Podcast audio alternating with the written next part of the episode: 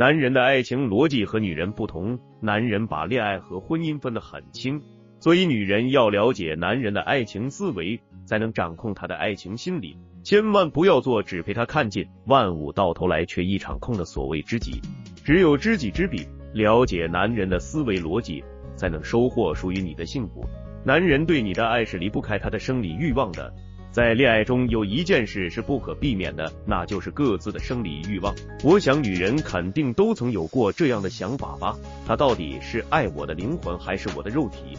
在这里，我想说，如果一个男人真的爱你，他会适当的控制自己的生理欲望。比方说，你不想在恋爱过程中把自己托付给他，想在新婚之夜把自己托付出去。如果这个男人真的爱你，他会尊重你的决定，适当的控制自己的生理欲望。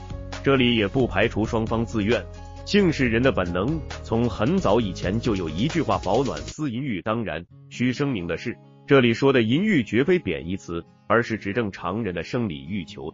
那么，作为一个女人，重要的不是给不给男人，而是学会判断这个男人是不是真的爱你，他的爱是不是能胜过生理需求，并升华到精神上的爱。那么，女人怎样处理好性与爱的关系呢？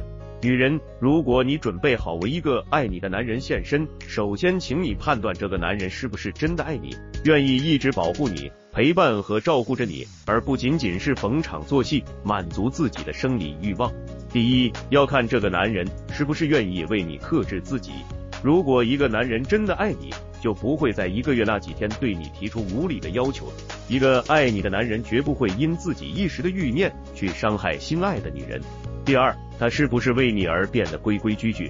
一个男人真的爱你，他会把你当做这一生唯一的女人，不会去招惹别的女人，也不会对别的女人有兴趣。因为真爱你的男人会对你一心一意，想和你走过一辈子，而不是一阵子。